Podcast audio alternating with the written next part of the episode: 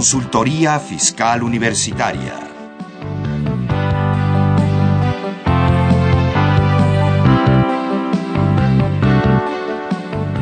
Un programa de Radio UNAM y de la Secretaría de Divulgación y Fomento Editorial de la Facultad de Contaduría y Administración.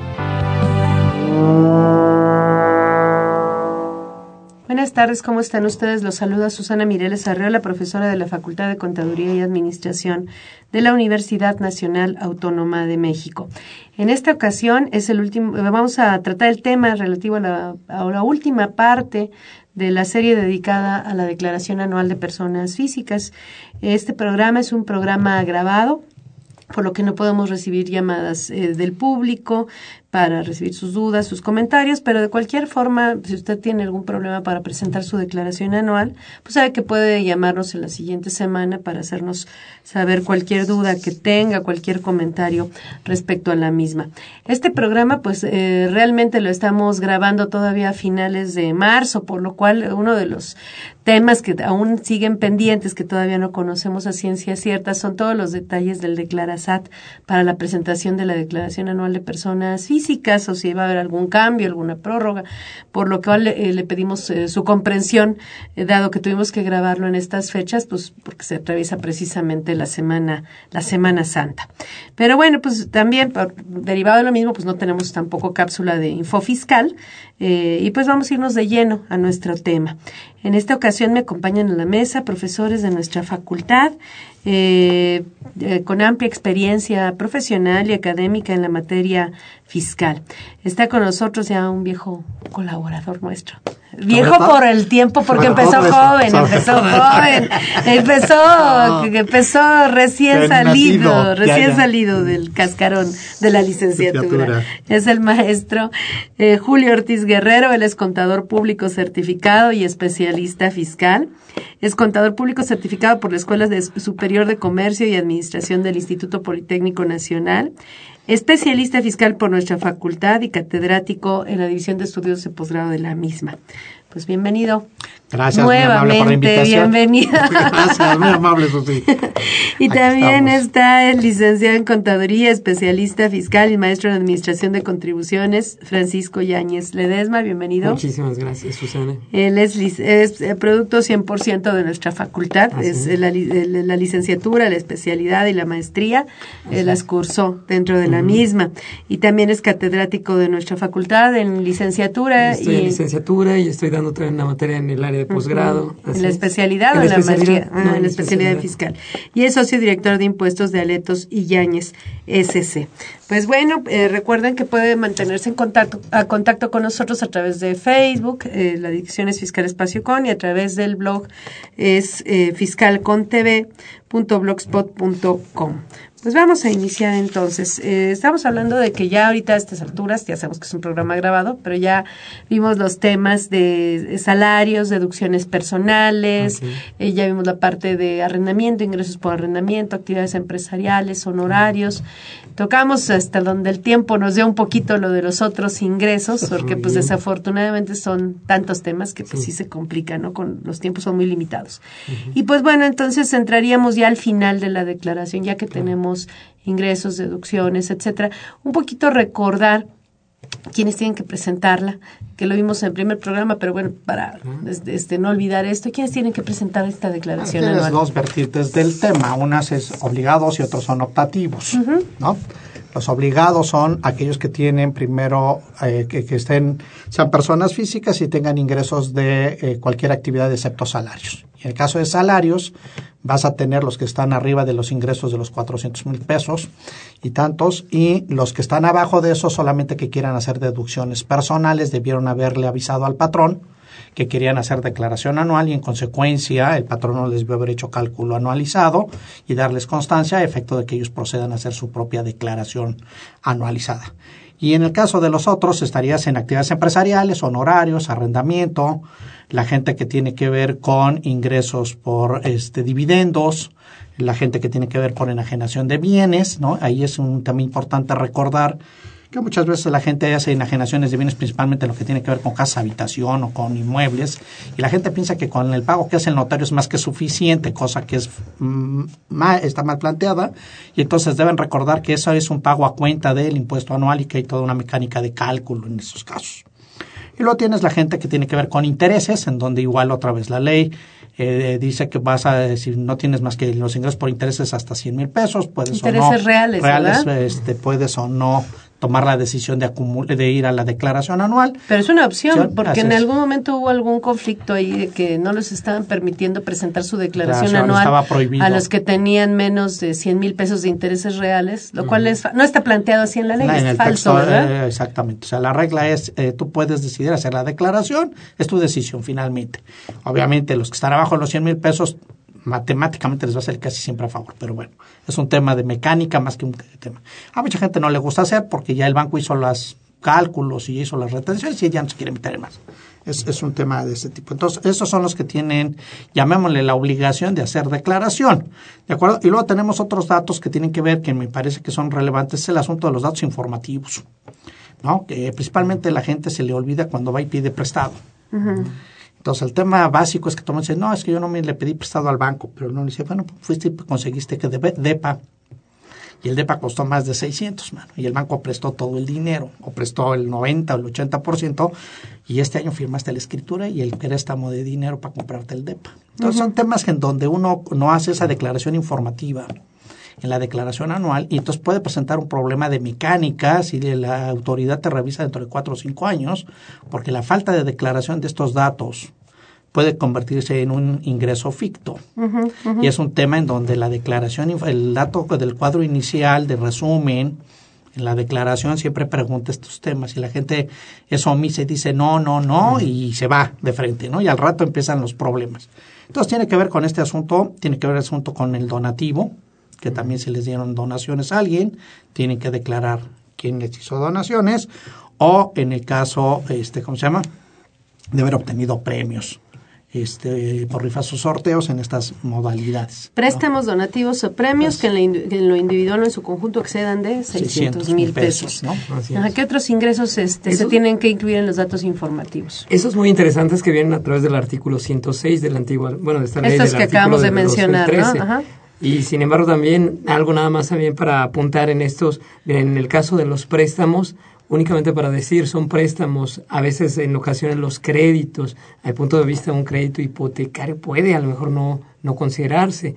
Y el préstamo pensaba, lo dijo muy bien Julio en la parte de que el dinero de haber recibido para comprarme mi casa, ahí está bien, estoy recibiendo dinero. Es el mutuo, ¿no? el mutuo, exactamente. Y la figura a lo mejor de un crédito a lo mejor ahí la podríamos separar en la figura de que, bueno, los créditos... Tarjetas de no, crédito, porque estás utilizando directamente el crédito comercial, a lo mejor con un instituto, con una empresa. Con Entonces, a lo mejor esos ya no sujetos a, a esta informativa. Porque no estás recibiendo, no es un contrato de mutuo Donde no estás recibiendo ah, el dinero como tal para poderlo utilizar, a lo mejor, sobre un bien y, llevan la intención a lo mejor de que se volvería un ingreso este, ficto en el caso de que no lo Bueno, de hecho así lo establece, ¿no? O sea, no, es, no es la intención, está plasmado así en la ley, en el 106 en el último párrafo.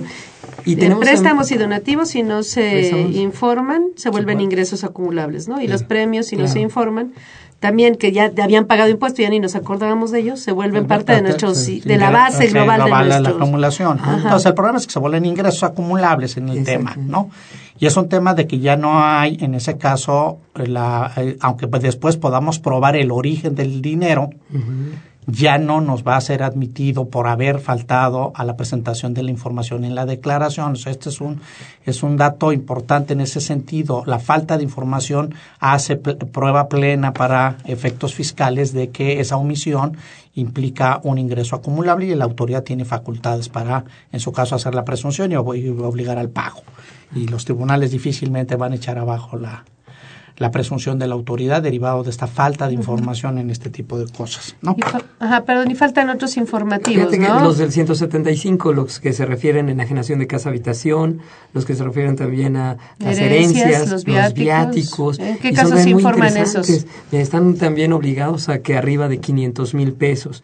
En ley aparece que un millón y medio, pero es un artículo transitorio en el 2000. Nunca se aplicó el millón y medio. en realidad nunca se aplicó. porque Son 500, ¿no? Y en los ejercicios siguiente será la cifra de 500 mil pesos. Ajá, la ley venía en un millón quinientos. ¿Pero a qué se refiere este millón quinientos o estos 500 que en realidad son los que se aplican? Era un límite sobre el cual, arriba de estas cifras, yo tenía que informarlos. Y el no informar. Son ingresos totales, ¿no? O sea, si, yo, si mis ingresos totales exentos y grabados de todos los capítulos exceden de 500 mil pesos. Estamos obligados a informar estas cifras. ¿Y que, cuáles son los conceptos? Ingresos exentos por viáticos, ingresos exentos por herencias o por enajenación de casa habitación. También en cada uno muy muy importante porque me habla este artículo de que se perdería la exención el hecho de no informarlos. Entonces, sí, pero pues ya con la venta de la casa habitación y no, ya definitivamente paso de los 500 y entonces si no lo informo pierdo la exención. Y que en muchos casos en la práctica me ha tocado ver eh, en ocasiones el notario les avisa de que tienen que presentarla, pero la responsabilidad de que ellos tienen que plasmarlo en su declaración, aún no teniendo a lo mejor una obligación de presentar una, una declaración por otros capítulos, pero por estar en este supuesto está obligado a presentar con datos informativos, incluso registrarlo teniendo CURP, dando sus datos de domicilio, te dan un registro federal de contribuyentes para que tú puedas presentar esta declaración solamente con estos datos. Un estudiante que, por ejemplo, haya heredado una, casa de su abuelita, pues la tiene que declarar en, en el año en que lo hereda y luego en el y si la vendiera, pues hasta en el año que lo vende, a pesar de que a lo mejor no hace nada más que estudiar, ¿no? Exacto. Es hijo de familia, etcétera. El, ingreso no se, no se, si se declara, no pasa nada. Es decir, es, sigue manteniéndose exento, sigue siendo algo que no paga impuestos, son datos informativos. Aquí lo que trata la autoridad en realidad es esas presunciones, es partir del hecho de que la falta de información tiene consecuencias. ¿no? Entonces, ya que aquí es correcto lo que plantea Francisco, es informa. Aunque tú no tengas obliga, tú no estés obligado a hacer declaración por haber obtenido ingresos de los tipos grabados, ¿de acuerdo? Estos ingresos que sí están exentos por disposición de ley requieren haberse informado al Estado a través de la declaración. Si, si, lo, si no lo haces, la consecuencia pudiera ser que el Estado pudiera exigir el pago de impuestos derivado de tu falta de información. Entonces, digo, no son, no son cosas este, eh, que no puedas saber por dos razones básicas. La primera, si es una herencia, tuviste que ir a parar o con un notario o un juez. No hay mucha tela de dónde cortar. Y los dos te debieron haber dicho de qué tamaño es el importe evaluado, ya sea de la herencia, ¿no? Y en consecuencia, pues la recibiste y te la llevaste, por lo tanto tienes el dato. Que perdón, ahí se tendría que declarar en el año en que me adjudican los bienes, porque obviamente un año puede ser el que se lee el testamento y a lo mejor la adjudicación de los bienes se hace en forma posterior. Yo soy la heredera universal, pero pues bueno, mientras no me los adjudiquen. Exacto. No hay obligación. O sea, el momento que se liquida la sucesión es el momento en que tú tienes que informar que pasó a poder tuyo que entró en tu esfera de, del patrimonio, esta parte que era del de Cuyus y que entonces hoy tú tienes en propiedad. Y si eso rebasa estas informaciones, eh, tienes la obligación de presentar la información al Estado. ¿no? En el caso de la enajenación, volvemos al tema de casa habitación, excepcionalmente dirías que no fuiste un notario. Bueno, te voy a decir una cosa, te voy a decir una cosa, hay unas, hay personas, me ha tocado este, conocer de casos donde, eh, por ejemplo, eh, venden la casa y luego se les hace fácil que el comprador les dice que no tiene dinero para pagar los impuestos de, para escriturarlo a su nombre, impuestos sobre adquisición de inmuebles, etcétera, y dice, pues dame una carta poder y yo ya luego lo escrituro a mi nombre. Entonces, y luego dejan pasar inclusive años, años y no lo escrituran a su nombre. Y ahí tienen problema pues todos, todos, todos, todos, porque la exención está este, condicionada a que se, eh, se escriture en el año de la enajenación, ¿no? O sea, que se celebra ante la fe de un notario público este, el, en el año de la enajenación. Entonces, si yo meto el dinero, bueno, ahí eh, vamos a tener una serie de problemas. Vamos a poner que se vende en 2013 y se le otorga esta carta poder al comprador este o a un familiar cercano y lo escrituran a nombre del comprador en 2015. Y hay ocasiones en que nunca pasa por el patrimonio del comprador y ese con esa carta poder va y se lo vende a, otra persona y lo escrituran a, a, nombre del nuevo comprador, ¿no? Entonces ahí pues sí se generarían varios problemas, ¿no? Obviamente, digo, yo creo que el primer problema que, eh, que es básico es primero en el flujo de efectivo que tú recibiste, pues tú, tienes, eh, tú sabes que recibiste la venta, que es la venta. El que se haya formalizado o no se haya formalizado una escritura, aquí hay nada más una eh, cuestión básica. La escritura eh, eh, se retrotrae a la fecha de origen del contrato inicial. Entonces, si el pacto entre las partes fue en el 2013 y la escritura se hace en el 15 o en el 16, la escritura debe haber sido jurídicamente desde el 13 y debimos haber declarado en el 13. Otra cosa es si, si, las autoridades fiscales pueden o no saber que hiciste esa operación. Ese es otro tema. Que teóricamente si lo saben, bueno, lo van a saber en posteriori, posteriori cuando lleguen al notario, ¿no? facultades, ¿no? Ese sería un tema. Pero volviendo al planteamiento de la declaración, yo creo que el punto básico es decirle a la gente, mire, si el flujo fue hacia usted, pues finalmente usted va a tener dos problemas básicos. El primero, el que el no declararlo tiene el problema de que la, eh, si estuviera exento, usted pudiera llegar a perder la exención por no declararlo. Ese es un primer tema. El segundo tema Y además la exención está sujeta a que se celebre la operación ante fedatario público. O sea, en realidad, en el, este, si no lo declaras y si no lo formalizas ante el fedatario público, pierdes la exención. Por eso digo, bueno, entonces, pero cuando él formalice, pues aparentemente se retrotraería la operación. Pero el punto básico sería que en una revisión del 2013 sin haber hecho la declaración, la autoridad podría llegar al problema que plantea el otro artículo, que es hay una discrepancia fiscal entre lo que usted se gastó y lo que usted me declaró. Y entonces tendría dos efectos nocivos la operación. El primer efecto es que tendría, se vuelve grabado. Y segundo, como usted no lo hizo, entonces tengo una discrepancia fiscal de, origen y me debe usted otra vez el impuesto. Entonces son temas en donde cuando la autoridad actúa y aplica estrictamente la regla, se puede provocar dobles tributaciones y debemos recordar una cosa, no está prohibida la doble tributación. Entonces la gente siempre piensa, no me pueden cobrar los impuestos. No, si no, además ni tendría por qué pagarlo, sería una venta de casa habitación, ¿no? por eso vuelvo al tema, pero como no la declaras, entonces la autoridad llega y dice, este, esto me debes esto. Y acá lo manejo además como una cero nos vamos hasta doble, ¿no? Hasta el doble, se puede ir al extremo y te voy a cobrar multas porque vine yo y la determiné yo y los recargos y la actualización. Y ya cuando el asunto se vuelve de estas magnitudes, la gente se espanta y dice, pero ¿por qué me hacen eso? Pues porque usted no declaró. Era tan simple como declarar, o sea, no le están diciendo que pague impuestos ahorita. Si usted vendió una casa habitación, lo único que le están diciendo, tiene que usted agarra y la vende, compañero, estaba el notario y le dice, yo ya vendí. Si el señor tiene para pagar los impuestos, no tiene para pagar los impuestos, es su bronca del señor de enfrente. Pero si usted, por ayudarle al cuate de enfrente, se va a meter en un problema se, va a meter en un, se puede meter en un problema enorme. ¿no? Ese es un primer tema que habría que analizar. Y en el caso de las herencias, pues es obvio que las recibes. Entonces, a mí me parece que no habría forma de explicar que tú no puedes saber que tienes una herencia, que tú enajenaste una casa, ah, ¿verdad? Y que tú no, y que tú tuviste viáticos. Entonces, los viáticos, efectivamente, el gran problema en realidad no está del lado de la persona que recibe los viáticos. El problema está del lado de los patrones que le tienen que dar la constancia y tienen que haber hecho la declaración informativa en el 15 de febrero. Y normalmente cuando llegas a las empresas, los contadores, informamos todo menos los viáticos. Esa es la realidad. Bueno, aquí nada más dos temas eh, pendientes relacionados. Primero con la venta de la casa ah, de la casa este habitación. En el caso del poder, pues el poder nada más tiene efectos mientras esté vivo el vendedor. Entonces, si se le muere. en el camino, pues pierde el poder, nada se quedó con un contrato privado de compraventa y se va, a quedar problemas, juicio, Podría ser eh, a, un, a un juicio, este, ¿cómo se llama? Que se le llama el este, famoso. Por prescripción, para adquirir por prescripción. No, no, por, eh, no necesariamente por prescripción, sino obligas a través del contrato a hacer un, un, este, un juicio de usucapión, en donde las partes privadas la, la, la, la, la, la, se adquieres porque el señor ya no está muerto. O sea, no es que es diferente. La prescripción es por posesión.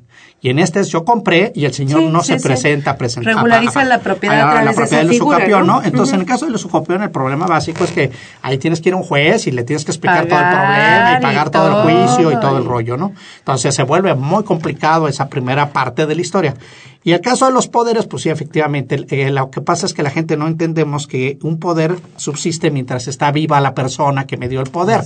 En el momento que la persona fallece, pues todos los poderes que él en lo personal firmó como persona Adiós. Adiós, ya eh, pierden su efecto y no tiene ningún, no tiene ninguna validez legal. Entonces, son temas de, de conocimiento jurídico que sí es importante y tienen implicaciones en la materia, ¿no? Como bien Sí. Y bueno, y también regresando al caso de las herencias, es muy común que fallece alguien en la familia, que tenía dinero en efectivo por ahí y pues ya saben dónde están las cajas, los colchones, etcétera, donde lo tengan guardado y se les ocurre este sacarlo de, y del, del del colchón, de debajo del colchón, y luego lo meten a su cuenta bancaria. Y dices, oye, ¿por qué no lo incluyeron en el inventario de bienes para la herencia? Pues si todo está exento. De lo contrario, si no lo haces así, pues el problema, volvemos a lo mismo, es la discrepancia fiscal, algo que era absolutamente transparente. ¿no? no tienes problema. Yo creo que ahí se presentan además dos problemas técnicos. O sea, primero es, es correcto lo que tú dices en materia de decir, si soy el heredero universal, es irrelevante declararlo porque va a estar exento y decir si formaba parte de la masa hereditaria, el dinero que mi este papá o mi abuelo en el colchón. lo había puesto aquí y que lo agarramos y lo mandamos depositar. El problema en realidad se presenta cuando dices, hay varios con derecho a la herencia. Entonces, el momento en que, sales con esa historia... haciendo muchas telenovelas. No, es que exactamente es por lo que no lo quieres declarar. Pues sí, o sea, prefieres decir, está en mi cuenta y tengo un problema de discrepancia fiscal. Ese es un problema del treinta y tantos por ciento si el fisco viene y lo encuentra. Pero si no lo encuentra, pues el 100 por ciento es mío. Sí, ¿No? y entonces los, los compañeros que tenían derecho a la herencia, esos ya nunca supieron que el dinero era mío, ¿no? Entonces, eh, eh, efectivamente, esa, esa sería la parte chusca de este asunto. Pero sí, efectivamente, algo que está exento no tiene razón teórica de que no lo declares. O sea, hay que informar. Y por la vía tradicional, normal, por el caminito que debe ser. Sí, la declaración, además, volvemos al tema, suponiendo que no estás obligado por ninguna otra cosa, nada más por estos datos. Lo tienes que hacer. Ah, tienes que llenar la declaración el, argumento normalmente es no tengo RFC, que decía Francisco, no puedo hacer con la Dices, usted va, se presenta y les dice que necesita presentar la declaración y en ese momento le generan los registros necesarios para que usted llene la declaración. Punto, se acabó. No, ya no hay argumento de no me lo quieren dar, etcétera. Lo que sí llega a pasar es que a veces lo de toda la vida tienes una identificación que tiene un nombre y el acta de nacimiento dice otra cosa. Entonces, son cosas muy complicadas que en esa parte no. ¿Quién sabe qué canal ves? ¿Qué, tipo de programa? Sí, estás en... No, no, no sé, ya, ya, ya. es para cuando uno necesita eludir cargas fiscales, hace uno esas cosas. pues luego, ni, luego te inventan el nombre en el, a un cliente se lo inventaron ya cuando llegó al, al, al RFC, tiene muchos años eso. Y sí, se aclaró todo, pero sí tenía dos RFCs, pero porque más bien eh, en una empresa le pusieron, ya sabes, el típico José o, o el de otro nombre, ¿no? El que sea. así es. Y este uno se lo pusieron en otro no y pues generó dos RFCs. y pues tuve que ir a corregir todo, pero sí, sí tenía sus dos Y bueno, es el tema. O sea, el problema es que dices, de pronto cuando te aparece el problema es cuando empiezas a verificar acta de nacimiento contra documentos presentados y dices, es que desde quién sabe cuándo está mal y nadie ha tenido la precaución de siquiera verificar que el acta de nacimiento corresponde y hay otros que les da pena su nombre. Y como el proceso legal para poder cambiar el nombre es muy complicado, la gente, en serio, yo tengo clientes míos y, yo, los tengo actualmente, tienen un nombre en la acta de nacimiento, pero ese nombre no les gusta. Pero cambiar todos los papeles de primaria, secundaria, preparatoria, universidad, cédula profesional y todo el rollo es dramático. Entonces prefiere decir, ahí muere puso un nombre, llamémosle comercial. Como me conocen, y otro lo tengo en la parte fiscal, ¿no? Así es. Eh, entonces, esas, esas cosas que a uno le parecen así como que de chusco. a, final de cuentas le sirven, ¿no? Porque ¿quién va a pensar que con ese nombre estamos hablando de... sí, sí, sí, de, Juanito, de Pedrito, ¿no? Entonces, son cosas en donde ya cuando uno se enfrenta a la vida profesional, este tipo de detalles sí se vuelven muy complicados de desenmarañar, porque efectivamente unas cosas las presentaste con unos registros, otras las presentaste con otros registros y verdaderamente hay que empezar a acomodar todo hasta que dices, es la misma persona, este es el dato, los datos están bien, nada más que uso dos registros, uno para A y otra cosa para B, y pues están mezclados muy complicados, ¿no? Pero yo creo que sí es importante decirle a la gente, lo primero que tiene usted que hacer para empezar una declaración es haga el favor de agarrar su acta de nacimiento y nada más por curiosidad académica, cheque que coincide con el nombre que le está poniendo el SAT en su registro federal de contribuyentes. Si coincide, ya usted en, en caballero de Hacienda, no lo cheque contra el IFE. El IFE nunca, nunca verifica el acta de nacimiento. Entonces usted agarra esa y ahí chequela contra el acta, eh, eh, contra el registro de Hacienda. Si coinciden, va para adelante. No, lo primero que hace es corrija usted el registro federal de contribuyentes y haga todo lo necesario porque se corrija. Y luego empiece con todo el proceso. Y la CURP, ¿no? Porque todo está ya colgado de la CURP, además. Ok, entonces ese es un tema. Y el otro tema lo tenemos con los que nos retienen impuestos. Porque ahora el gran problema que traemos es que la declara, el declararse teóricamente saca, llamémosles entre comillas, una declaración automatizada. Y entonces va, checa el sistema del SAT y jala la información que tiene a nombre de mi registro federal de contribuyentes por todas las personas que me retuvieron. El problema que llegamos a tener en esas son dos vertientes del tema. La primera vertiente tiene que ver con la empresa declaró mal y no coincide con lo que yo cobré. ¿No? Y entonces ahora la pregunta es, qué es lo que, que, declaro, ¿no? Si tú declaras con lo real, el problema es que cuando tienes estos problemas de devoluciones, saldos a favor y cosas por el estilo, es un galimatías demostrar que a mí me pagaron 100 pesos y me retuvieron 30 pesos. Que la empresa declaró 80 y dijo 20, no sé, esa es bronca de entre aquellos, pero yo son 100 con 30. Pues el problema es que a la hora de las, de las realidades, la famosa constancia, teóricamente debe de venir de la declaración presentada por la empresa y que me fue entregada a mí. El problema es que a veces no coinciden. Ese, es un tema bueno, y ahí va a haber otro problema en ese caso, porque el decreto del 30 de marzo de 2012, que se repitió además el 26 de diciembre de 2013, este, en el artículo, si no recuerdo, 1.7 dice que si tú expediste un CFDI por honorarios o por arrendamiento, si no me recuerdo, ese CFDI hace las veces de constancia, de retención. y entonces, ¿qué pasa si el recibo no me lo pagaron en el año y este lo cobré hasta el año siguiente y pues ya obviamente tengo una constancia entre comillas y, otra realidad, en lo cobrado, ¿no? Entonces, ya si de por sí era complicado que a veces había errores, ¿no? Entre unos datos y otros, pues esto este favorece este las diferencias, ¿no? y tenemos ahora entes como el de la UNAM Ahí vas con tu biografía. claro, en donde dices, el señor dice una cosa y yo digo otra, y nunca entiendes por qué él tiene una un dato en su declaración y yo tengo otra, ¿no? Y entonces son temas en donde las empresas efectivamente traemos el problema que las empresas a la hora de declarar, quién sabe cómo hacen sus amarres a veces. Cuando uno va con las empresas y dice, oye, espérate, pero es que aquí están todos mis recibos. Yo sumo esos y lo comparo contra lo que tú me estás dando mm. y no coincide la información. Y entonces son verdaderas eh, peleas de quién es el que debe corregir, si yo que estoy haciendo mi declaración personal o la empresa que es la que ya hizo su declaración anual. Entonces son temas en donde antiguamente no teníamos muchos conflictos, esa era la ventaja de no tener internet y no tener su software. De, que las computadoras, a partir de que entraron las computadoras en Cuando yo hacía declaraciones para tu información, cuando yo empecé en esto, yo era joven así como todo algún día. okay uno llegaba con su constancia y decía, esta es la constancia, está, tiene un sellito de la empresa y tiene una firma del señor que dice, el dato es correcto. Ya se acabó. Se acabó. Ahora agarran y dicen, no, deje cotejar. Eras un hombre de fe, te, te creían en ti. y hoy me verifican si el otro dijo lo mismo que yo. Ajá, ¿no? y en cuanto no coincide, el mundo se acaba, ¿no? Entonces, esos son temas en donde es, es, importante en esto que decíamos de los viáticos, porque normalmente las empresas, la parte de viáticos exenta, no la controlan.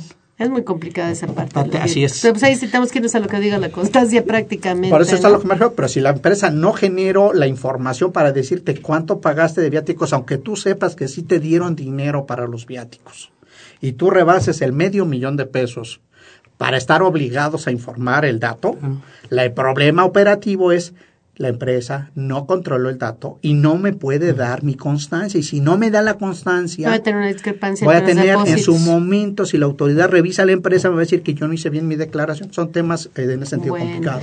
Pues tenemos, se complica todo esto. Vamos ahorita en esto una pausa en este momento y continuamos después de la misma. Consultorio Fiscal. Noticias fiscales. Principales disposiciones publicadas en el Diario Oficial de la Federación. Código Fiscal y Jurisprudencia. Análisis y comentarios de la legislación. Temas laborales. Reglamentación, derechos, obligaciones laborales y fiscales de patrones y trabajadores. Opiniones de especialistas. Análisis, crítica y opinión de especialistas en diversas ramas fiscales. Comercio exterior e impuestos internacionales. Reglas, tratados, temas diversos de comercio exterior y disposiciones tributarias en el extranjero cuadros de información permanente, tablas, tarifas e información de interés. Y otros temas de actualidad presentados con seriedad y profesionalismo. ¡Suscríbete! En http diagonal diagonal consultoriofiscalunam.mx o llama al 5616 1355 o 5622 8310. o envía un correo a publishing.correofca.unam.mx. También lo puedes hacer a través de nuestra tienda electrónica http diagonal diagonal publishing.fca.unam.mx. Consultorio Fiscal. Más que una revista, un servicio de asesoría y orientación a la comunidad. La Facultad de Contaduría y Administración lo invita a su programa de televisión fiscal.com en su horario de costumbre todos los jueves de 9 a 10 de la mañana a través de los canales 13 y 16 de la cadena EduSat, así como del sitio en internet mirador.cuaed, que es Coordinación Universitaria de Educación a Distancia, cuaed.unam.mx. O bien retransmisiones en la misma dirección o en la página de nuestra facultad en eh, la pestaña de biblioteca y luego en la pestaña de servicios. Este jueves vamos a tener el tema declaración anual de personas físicas eh, con la parte de declaración anual y datos informativos, precisamente con los invitados que usted está escuchando en este momento, el, contador público certificado y especialista fiscal, próximo maestro también en administración de contribuciones, Julio Ortiz Guerrero y el, licencia, el maestro en contribuciones, administración de las contribuciones, Francisco Yáñez Ledesma, que también es licenciado en contaduría y especialista fiscal, bajo la conducción de su servidora Susana Mireles Arreola. Recordando que desde el 22 de febrero estamos retransmitiendo a través de TV UNAM, los sábados de 9 a 10 de la mañana, este mismo programa que se transmite por vía internet. Eh, claro que como son retransmisiones, pues no puede hacer preguntas al aire, pero puede obviamente eh, comunicarse con nosotros en los horarios de radio o de, de internet, de la grabación de internet. Eh, los canales para que nos vea son eh, el canal 411 de Cablevisión, televisión abierta por los canales digitales 31 y 32 por vía internet en la dirección de http dos puntos triple diagonal punto tvunam punto unam punto mx y vía satélite en toda la república con sistemas de televisión por cable y DTH. Así es que pues ya tiene pretexto para no estar actualizado en materia fiscal. Escúchenos. Ya va que hasta nos divertimos, aunque no creas, somos, no somos tan aburridos. y también le invito a adquirir la suscripción de, la revista Consultorio Fiscal, editada por nuestra facultad. Para ello, pues eh, puede ingresar a la dirección consultoriofiscalunam.mx sin puntos o publishing.fca.unam.mx o bien escribir al correo publishing.fca.unam.mx. La verdad es que la, la suscripción por este, electrónica, por medios electrónicos, es muy económica y puede consultar toda la información ya de mucho tiempo atrás. Así es que le conviene, le conviene, adquiera. pues bueno, vamos a continuar. Entonces, tenemos datos informativos en la declaración anual. Eh, tenemos que tener mucho cuidado que coincida la declaración anual con de alguna forma con el flujo de efectivo en nuestra declaración, la parte pues prácticamente de, de ingresos y los que no lo son, pues tener perfectamente identificados qué son, ¿no? Y documentados. Pero bueno, en, eh, obviamente en los, en los programas anteriores hemos hablado de salarios, honorarios, actividades empresariales, arrendamiento, etcétera. Y pues a veces puedo tener pérdidas o puedo tener resultados positivos, utilidades, llamémosle así, en, en, cada uno de estos distintos capítulos, porque la declaración viene clasificada por estos tipos de ingresos, en ese mismo orden viene la declaración. ¿Qué pasa si en unos tengo pérdida y en otros tengo utilidad, por llamarlo de alguna forma? Por ejemplo, en el tema de las actividades empresariales o el servicio profesional, sí prevé la posibilidad de una pérdida, pero que se tendría que utilizar bajo la misma actividad no me prevé que la pueda utilizar contra otros capítulos. O sea, la pérdida de ese capítulo solo se va contra utilidades de esos capítulos hacia los años siguientes. Así es, 10 años para poder amortizarla contra los siguientes ejercicios, tal y como lo conocemos a lo mejor para las personas morales, así lo haríamos, pero exclusivamente en su misma actividad. Es correcto con ello. En el caso del arrendamiento, bueno, también prevé la posibilidad de manejar una posible pérdida, en cuyo caso esta pérdida se puede eh, utilizar, amortizarse, pero contra los capítulos del mismo arrendamiento, eh, de la enajenación y de la adquisición de bienes. Intereses, premios. Bueno, premios si se acumularan, ¿no? Todo, de la actividad empresarial, todos y de salarios, ¿no? empresarial y salarios, con eso no se podrían Con esos dos no se pueden aplicar. Así es. Y, es en el caso y nada más es para el año en que se genera la pérdida, no es una pérdida que se vaya a los años siguientes. A los años siguientes, en ese año se puede utilizar contra esos ingresos de otros capítulos diferentes a salarios y actividad empresarial y, así lo podría utilizar. Así es. ¿Qué otra? Y adquisición de bienes también es igual que arrendamiento, hay ¿no? También de poder tener eh, una pérdida en la enajenación, adquisición de bienes, pero se usarían igual de la misma forma como en el arrendamiento. Todos excepto salarios y honorarios y actividades empresariales. Es correcto. ¿Intereses puedo tener pérdida? Sí, porque está medido en función al capital el monto del impuesto que se de, bueno pues ese es el saldo a favor no más de pérdida sería porque eh, la tasa de, de, inflación fue superior a la tasa que te pagaron te puede provocar lo que nosotros llamamos que no tienes intereses reales sino al contrario te pagaron menos de lo que tú debiste haber obtenido de lo que perdiste por la inflación, por la inflación. entonces en consecuencia esa pérdida pudiera este llevarse contra este los capítulos y aceptar otra vez salarios y actividades empresariales, está excluido la amortización de, eh, las pérdidas. De hecho, ese, esa pérdida de ese capítulo de intereses eh, es de las, de las pérdidas que también se puede llevar hacia el futuro, ¿no? Así Hacia cinco ejercicios siguientes. Ah, bueno, nos faltó enajenación de bienes, puede haber pérdida. Nada más que en esa, bueno, es el tema, el, en el caso de la pérdida lo que te llevas es un impuesto acreditable. Contra el ISR de enajenación de bienes, Y son tres años, ¿no? El ISR de los tres años siguientes es una fórmula especial en donde lo que tienes que hacer es calcular una tasa de impuestos con base en los últimos tres ejercicios, sacar promedio o obtener el la tasa de este eh, año y ver con cuál de las dos te conviene hacer el, sin embargo, hay una parte, eh, o sea, sí hay una parte que genera este acreditamiento oh. con este con la tasa promedio de los últimos cinco años o la tasa del año, y también hay una parte que se puede aplicar contra otros ingresos, pero se divide un pedacito para un lado y otro pedacito, para otro lado, pero y unas eh, y se puede ir también a los ejercicios siguientes, a tres ejercicios, siguientes, ¿no? exacto, es, la, es de la única que es llamémosle materializable rápidamente contra cualquier otro capítulo, de, igual personas físicas, ¿no? Ese sería el caso de, este tipo de datos. Luego premios, pues no puede haber pérdidas porque ni deducciones hay. No tienes, ah, bueno, no, estás exento en, en, estricta teoría, no estás exento, pero tienes tasa definitiva. es, o sea, la, en los y si lo llegases a acumular por el castigo que, ya mencionemos, pues no hay deducciones. No hay tienes derecho a deducciones, ¿no? Entonces, Dividendos no tiene pérdida, no puede generar pérdida tampoco porque no, hay deducciones. Y pues el de los demás, pues prácticamente tampoco. excepto intereses que vengan del extranjero, que es el único caso en el que pueden hacer. Ahí es una opción de hecho, que te permite ejercer el reglamento de mandar esos intereses del extranjero ese capítulo, porque la regla general de entrada es que se vayan al de intereses como tal, ¿no? Eh, no, lo que pasa es que tienes dos vertientes del tema. Es intereses bancarios, que son los que se podrían ir al otro capítulo, y los intereses que no vengan del sistema bancario.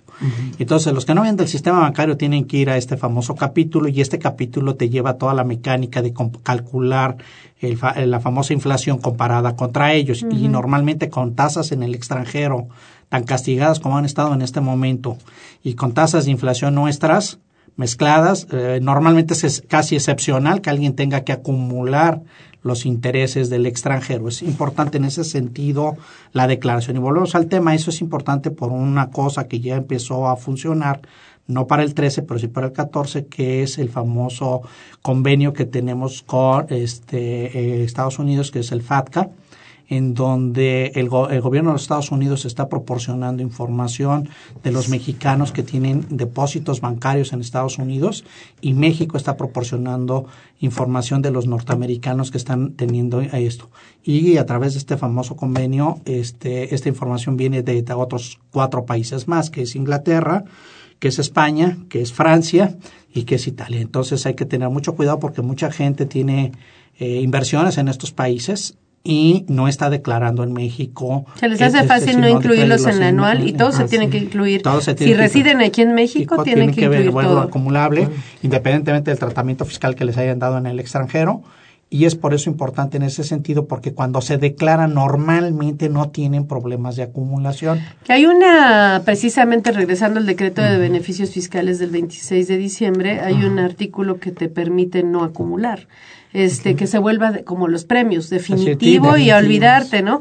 Eh, alguien podría decir, bueno, pues que me retienen tanto dinero y el ingreso es tan bajo porque la inflación se come los intereses, pero a mí ya me tocó el año pasado que sí tuve unas, un, un caso en el cual sí le combino eso, eso y le genero este eh, un saldo a favor por otros ingresos que tenía.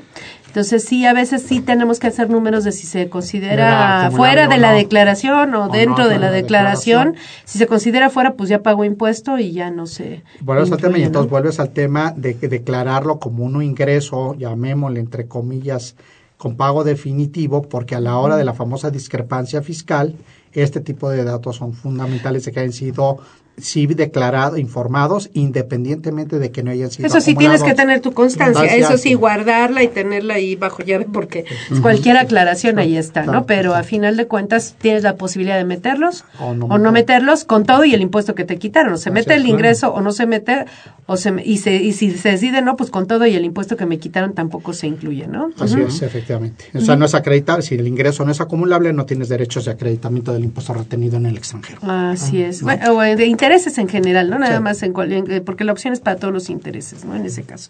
Algo más, este Francisco, con relación a estos juegos de la declaración anual o del YETU que quieras aclarar Claro que ya sí. en el anual. Ajá. Bueno, el YETO es el último que se va a presentar, que corresponde a aquellas actividades empresariales, servicios profesionales o el arrendamiento, en los cuales debemos de tener cuidado de poder manifestarlo, tanto el YETU como el impuesto a los depósitos en efectivo, incluso aparece dentro de un campo de datos complementarios en la declaración anual no- donde nosotros tenemos que manifestarlo. Entonces, sí es importante en estos cuidarlo, que estos impuestos hubieran quedado bien presentados. Y pues bueno, eso En el caso del YETU, por ejemplo, eh, como bien lo mencionaste, pues generalmente pagamos YETU por honorarios por actividades empresariales y por... eh, Servicios profesionales, ser- esos tres, arrendamiento, honorarios y actividades empresariales. Ok. Ahora, pero en, eh, obviamente el impuesto empresarial a tasa única es prácticamente un impuesto complementario del ISR. Y el ISR se genera, pues ya mencionamos prácticamente todos los ingresos por lo que se genera. O sea, hay muchos ingresos que no generan YETU, pero sí generan ISR. Y el ISR se le resta al YETU, ¿no? Sí, Entonces, así ¿qué pasa en ese caso? Tienes que hacer una mecánica de, de determinación de acreditamiento del impuesto a la renta que determinas, porque el impuesto sobre la renta, como bien apuntas, es un ingreso sobre el total de los ingresos, no importa el capítulo. Y acá, como nada más una parte de los capítulos juega para el YETU, no puedes acreditar el 100% de renta que tú determinas contra el YETU. Solamente puedes hacerlo por la diferencia que representan los ingresos en materia de YETU contra el total del impuesto. O sea, es- calculas el impuesto por, por una de las partes y sacas la diferencia entre los dos, imaginas para ser simple. Sueldos más, más actividades empresariales, para ser sencillo el ejemplo. Vas y calculas el impuesto anual de renta, ¿sí? Imaginemos para ser simple el ejemplo, que son 100 mil pesos de impuesto sobre la renta. Y después cuando nada más lo calculas exclusivamente por la regla de el que es materia Actividad empresarial, dices son 20 mil pesos, para ser sencillo. Entonces yo tendría derecho, por la diferencia entre 100 y 20 a los 80, tomarlos de acreditables contra renta, digo contra yeto, que es lo que dice la se regla. trata de lo que quieren es el- evitar que acredites el ISR de salarios Adiós. Contra el impuesto empresarial a tasa única. Es, el único caso es salarios, ¿verdad? Lo único que se excluye es salarios. Sí, sí. Otros Es el único. ingresos, por ejemplo, eh, adquisición de bienes, Enajenación de bienes, pues, enajenación de bienes. Cuando enajenas bienes, normalmente cuando vendes inmuebles, es muy común que el impuesto acreditable de renta, que, que- que lo que mata al YETU es más bien el otro impuesto de las otras actividades, Sí. más que el impuesto de la propia Sí. actividad. Sí, por eso te digo, el anual, todo lo que, a veces llega a suceder que todo lo que pagué de YETU en los pagos provisionales en el anual se Viene me de voltea. regreso, así es. Porque en realidad ya juntando todo el ISR de todos los ingresos que tuve, algunos, de- muchos de los cuales no estuvieron sujetos al YETU, pues lo que nos afecta, y lo único que elimino es el efecto de salarios. Salarios. Entonces lo que llega a suceder en el anual es que pues lo que pagué en los provisionales de YETU resulta que se convierte a favor, ¿no? Así, Así es. es. Es posible eso. ¿Y qué pasa si tengo a favor en YETU y tengo a cargo en ISR? Tengo la posibilidad de una compensación. Al final es un saldo a favor y que me permite poderlo compensar contra otras contribuciones. Pero en este caso sí hay un artículo de la ley, ¿no? Hay una regla que Ajá. dicen que si me sobran pagos provisionales en YETU, Ah, o sea, bueno, pues es que serían dos supuestos. Uno dos que hubiera supuestos. saldo a favor No. en ISR y saldo a cargo. Bueno, saldo a cargo en YETU no debería haber, ¿no? Teóricamente. Debiera ser, eh, o sea, pudiera ser, pero lo que puede pasar es que a pesar de tener saldo a cargo, la mecánica te lleva a que restado los pagos provisionales tengas un saldo a favor O cero. o cero. Y entonces aquí lo que te va a pasar es que en caso de que los pagos provisionales tú en lugar de sacar un saldo a favor De YETU. anualizado de YETU, tú tomes los pagos provisionales de YETU y directamente te los lleves a acreditar contra el impuesto a la renta si es que el impuesto a la renta te sale a pagar. Así es. ¿De acuerdo? Y en ese caso tienes que presentar un aviso de compensación porque eso dice la regla, que en ese caso es una compensación que no está basada en el código fiscal, sino está basada en la propia ley del YETO. Pero no hay aviso, creo que la, no hay aviso en realidad, ¿no? Sí, sí hay aviso. O sea, si presentas en el aviso, hay una sección, abres en donde dice otras, en el aviso de compensación, y en la sección de otros te permite ponerle pagos provisionales y relacionas todos los pagos provisionales.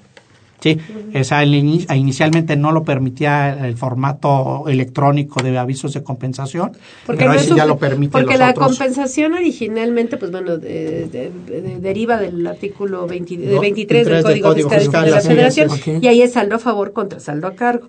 pero este caso es una excepción a la regla porque son pagos provisionales, o sea, es, en este caso precisamente porque los pagos provisionales no los capturas en el YETU, pues no generas el saldo a favor y entonces te los llevas este, directamente al impuesto sobre la renta. Entonces no es la típica compensación de un saldo a favor contra un saldo a cargo, ¿no? Pero bueno, un saldo a favor, porque en un saldo a favor normal es primero declaro el saldo a favor. Y aquí no se aquí, declara. Aquí no, aquí no existe esa declaración que dé origen. Por eso cuando presentas el aviso le tienes que decir que son otras, te permiten la sección donde dice pagos profesionales y tú anotarlo, y entonces te permite que, de, que pongas, porque efectivamente, vamos a decirlo, no puedes afirmar de, de, cuál de los pagos es el que estás compensando, porque puede llegar a suceder que la suma aritmética, imaginemos, de los pagos provisionales de Yetu, te diera 150 mil pesos. Y tú dices, y yo nada más tengo que pagar de renta 130. Entonces tengo 20, pero ninguno de los pagos provisionales de Yetu da 20. ¿De acuerdo? Y entonces no puedo decir, bueno, es contra el pago provisional uno o dos, tú dices, no, es contra el total de la suma de todos los pagos provisionales que yo aplico esta mecánica, que en realidad debiera ser, digo, si fuéramos a una regla lógica eh, jurídica debió haber sido una mecánica de acreditamiento. En realidad, eso que eso era realmente lo que debíamos haber hecho, es decir, hacer un acreditamiento de yeto contra ruta, pero la mecánica está utilizada como una mecánica de compensación. Es, es un problema administrativo, de presentación de avisos y demás. Pero sí es importante que el contribuyente piense que si no presenta el aviso, cuatro o cinco años después, la autoridad, cuando ve la declaración y encuentra que ocupó eso, de entrada, si no presentó el aviso de compensación, se lo va a requerir y va a querer echar abajo la, la compensación, de la mecánica de pagos provisionales. Entonces es importante en ese sentido la presentación del aviso. Independientemente de que lo pueda litigar o no, sus abogados digan que no.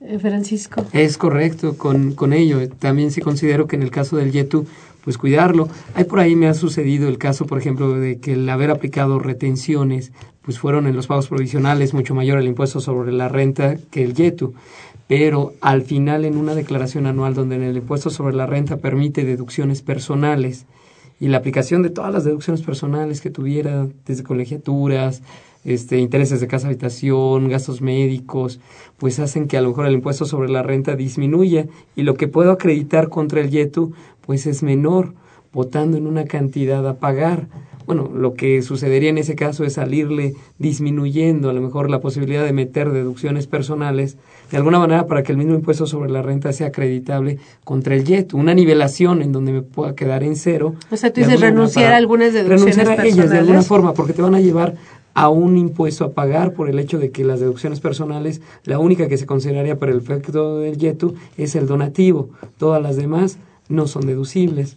Entonces, el ese efecto anualizado, pues sí, de poder renunciar a ellas para que Yetu, pues bueno, quedara eh, sin una cantidad a cargo. Entonces ahí eh, eh, tú le recomendarías en todo caso va a ser números para valorar esas dos situaciones. Claro, de ir disminuyendo a lo mejor deducciones personales. Cuando empecemos a ver que en estos cálculos que son automatizados, utilizando ya sea el declarastat en línea que será publicado en estos días, eh, seguramente en ellos siempre se ha contemplado esa, esa idea, con cálculos automatizados y en donde va arrojando las cantidades. Cuando yo le voy agregando deducciones personales, me va abriendo el monto del yetu que podría incrementarse como cantidad a cargo.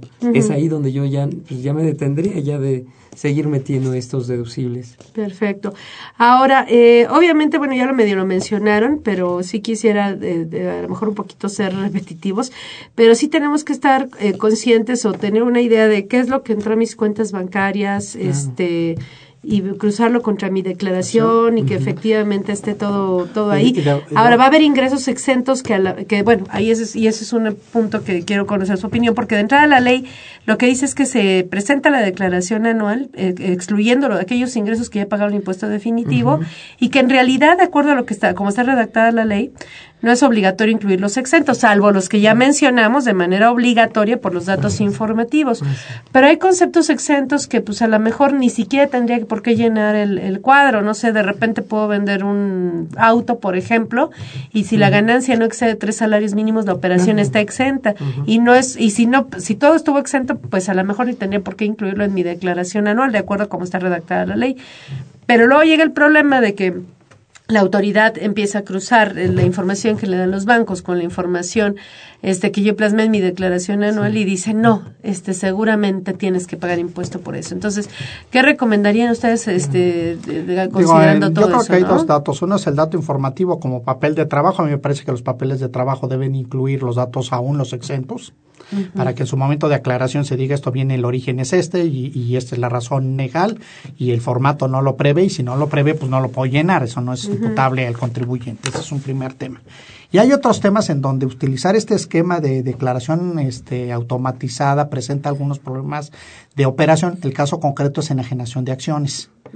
El dato de enajenación de acciones no se puede llenar a través de declaración automatizada. El cálculo tiene que ser. Hay datos que no incluye. Que no, que no lo permite porque la forma que tiene la tiene pensada nada más en enajenación de inmuebles. No la tiene pensada en enajenación de bienes muebles o en la enajenación de acciones donde los datos son diferentes y que se requiere abrir ese espacio para poder llenar la información de la enajenación de acciones. Entonces es importante en ese sentido no usar el sistema automatizado es muy bueno nada más para medir el rango en donde el dato me dice más o menos cómo es que dice el fisco que sale el impuesto correcto y para conocer lo que también tienen eh, informado en tus retenedores, ¿no? Y cruzarlo contra tus constancias, Así es, Aunque no uses la declaración automática, bueno, siempre vale la pena meterse para verificar lo que tú tienes en constancias contra lo que ellos tienen en, información. Así es. Y, segundo lugar, porque otra vez e, eso te, te permite encontrar a veces inconsistencias que uno tiene en el llenado de información, de no cruzar ciertos datos, ¿no? Pero este, aparte de esta parte de, de, esta historia, es importante en ese sentido también, cuando se enajena en bienes inmuebles, tener los datos del notario, porque esos son los datos que se tienen que anotar porque de pronto salimos con que es que el notario tomó el INPC de quién sabe qué mes y yo ya me di cuenta que se equivocó y yo le quiero corregir la plana al notario. Entonces, este tipo de cosas, si efectivamente se equivocó el notario, el notario tiene, tenemos que ir a pedir que haga una declaración complementaria y corrija los datos que le emitió a la declaración, porque a la hora que entremos a la confrontación debemos recordar siempre, eh, eh, se llama notario público porque tiene fe pública y salvo prueba en contrario, el dato que él afirma es el dato correcto y supone que es el especialista en este tipo de operaciones. Entonces, sí es importante porque a veces cuando uno empieza a hacer aclaraciones, de pronto encuentra con que le pasa lo de siempre, le sacan a uno la declaración del notario y dice, no con, le coincide el dato con el que usted anotó en la declaración y uno empieza con que, bueno, es que me di cuenta que tomó el dato 8 y no el 20. Entonces, no, pues usted no puede discutir esos temas en la declaración anual, ¿no? Entonces, es importante en ese tipo de cuando ya tienes más de un ingreso, sí precisar esa, ese, ese grado de información en estas cosas. Y la otra cosa que en el caso que hablabas de los bancos, me parece importante recordarles una cosa. No es una cuenta de cheques la que el SAT va a supervisar. Ah, porque esa es la creencia. Es que esta cuenta no es banco, esta cuenta no es ah, fiscal. Es, es, que lo saqué de la cuenta que no es fiscal, ¿no? Exactamente. Aquí, yo aquí declaro, esta es la que se declara y esta es personal. no, disculpe usted. exactamente esa es la diferencia entre persona física y persona moral. La persona física es todo lo que tiene, no importa de dónde viene. Entonces usted en este tipo de amarres que tú estás claramente diciendo que debemos hacer es, oiga, verifique que todos los depósitos de todas las cuentas, usted tiene el origen de la cuenta. Y no nada más que, que, que, nos diga que es e, A o B o C, es lo que pueda probar, documentalmente, porque no a nadie le va a creer nada. O sea, el SAT no, no le va a decir, ay, sí, tiene usted razón, le, creo, ¿no? sí, digo, el caso típico de, es que es mi sueldo y lo deposito en la cuenta, y tú dices, pues a menos que venga de la transferencia del patrón hacia esa cuenta, puedes probar. Pero si lo que hiciste fue depositar efectivo, no, pues ya no hay va a estar muy complicado poder probar que ese efectivo no es un ingreso acumulable y que proviene de las otras actividades que tú ya estás declarando. ¿No? Ese es un tema. Y el otro es aquellos que tienen estos esquemas de repeco y cosas por el estilo en donde tienen salarios y son repecos, ¿no?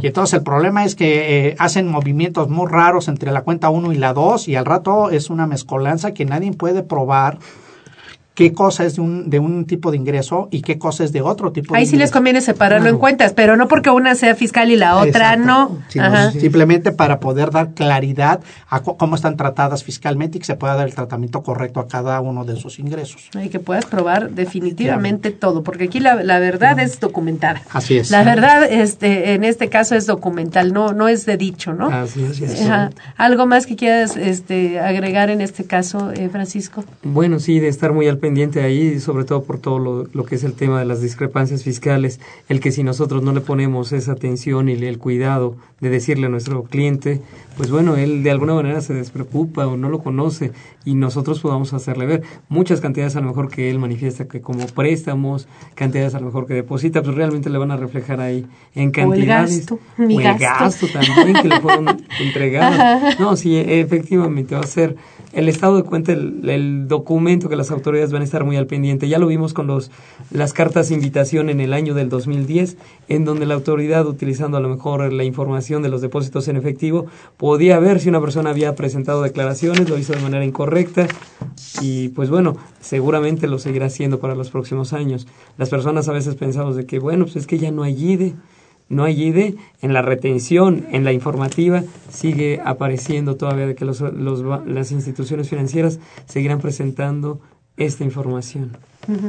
Y aquí, bueno, también a pesar de que ahorita estamos ya en 2014 y desapareció el YETU, eso no quiere decir que no nos lo puedan revisar, ¿verdad? Y nos Claro. puedan Ah, no, determinar sí, un sí, crédito claro, fiscal, ¿no? cinco Claro, años para hacer el fisco a partir de ahorita, de la presentación de abril hasta el 2019. La autoridad en cualquier momento puede pedir información sobre el dato del YETU y sobre cualquier dato presentado en este momento de la creación del 13. Así es. Entonces, por eso es importante que ahorita que estamos en el momento de solicitar información, obtengamos la mayor cantidad de información para documentar todos los movimientos que hemos hecho y que no venga un problema posterior por falta de información y que ya posteriormente va a ser muy difícil conseguirlo. Así es. Pues se nos ha acabado el tiempo. Les agradezco mucho su apoyo para la elaboración de este programa. La verdad, muy, muy enriquecedor. Y pues bueno, los invitamos a nuestro programa de la siguiente semana. Nuevamente les agradecemos a nuestros invitados, su servidora Susana Mireles Arreola. Esta fue una producción de Radio UNAM. En los controles técnicos estuvo Miguel Ángel Ferrini. Gracias. Eh, también en la producción por parte de la, de la Secretaría de Divulgación y Fomento Editorial de la Facultad de Contaduría y Administración, Ever Méndez y Alma Villegas.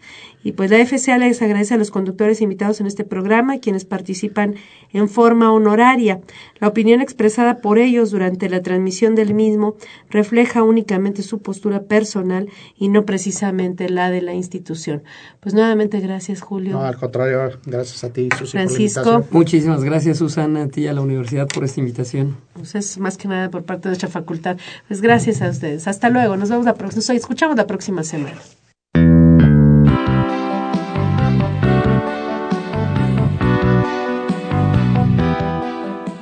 Consultoría Fiscal Universitaria.